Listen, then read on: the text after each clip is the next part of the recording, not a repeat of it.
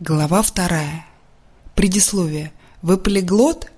Почитайте богов больше, чем полубогов, героев больше, чем людей. И первые среди людей твои родители, но больше всего цени себя.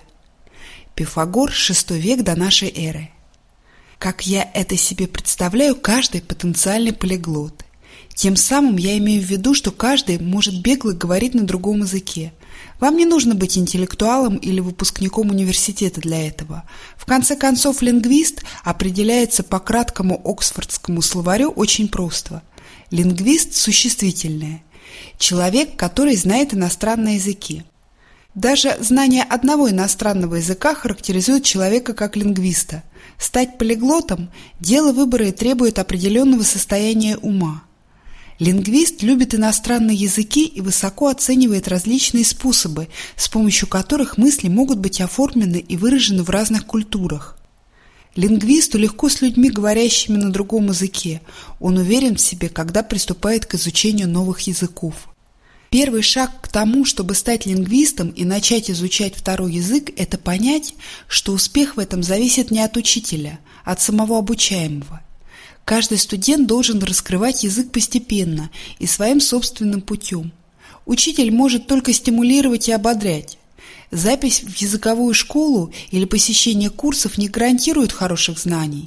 Если студент не признает этот простой факт, тогда время и деньги, потраченные на языковую программу, будут выброшены на ветер.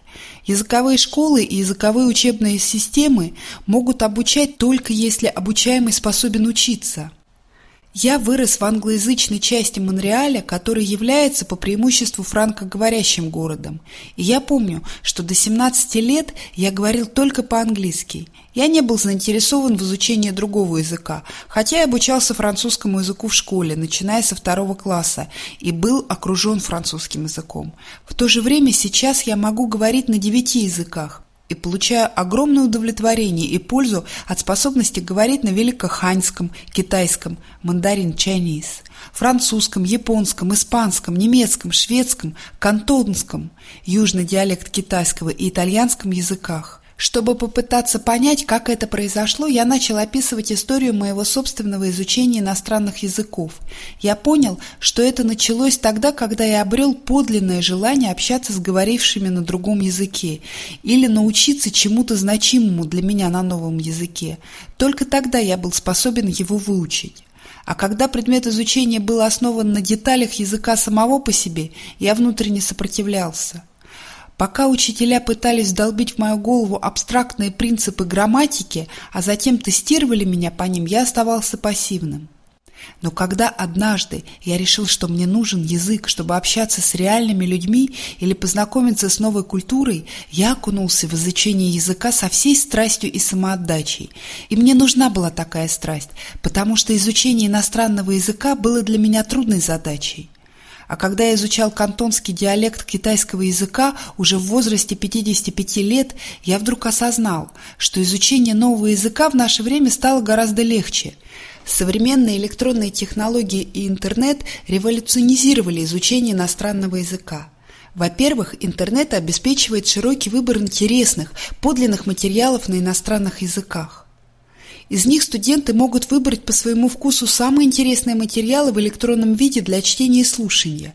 Во-вторых, электронный формат позволяет студенту получать мгновенный доступ к интернет-словарям, а также использовать новые системы обучения языкам.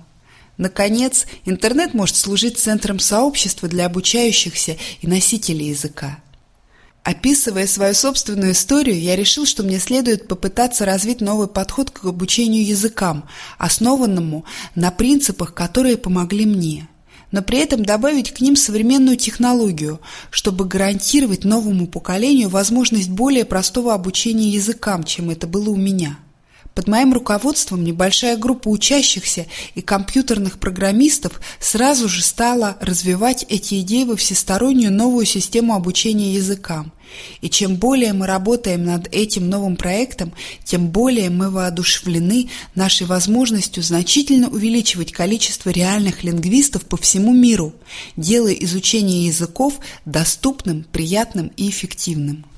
Слово «глобализация» обычно используется, чтобы описать все большую интенсивность международных связей, чему мы являемся свидетелями сегодня. Некоторые люди выступают за глобализацию, другие против нее. По моему мнению, глобализация – неодолимая тенденция, неизбежное направление эволюции нашего мира.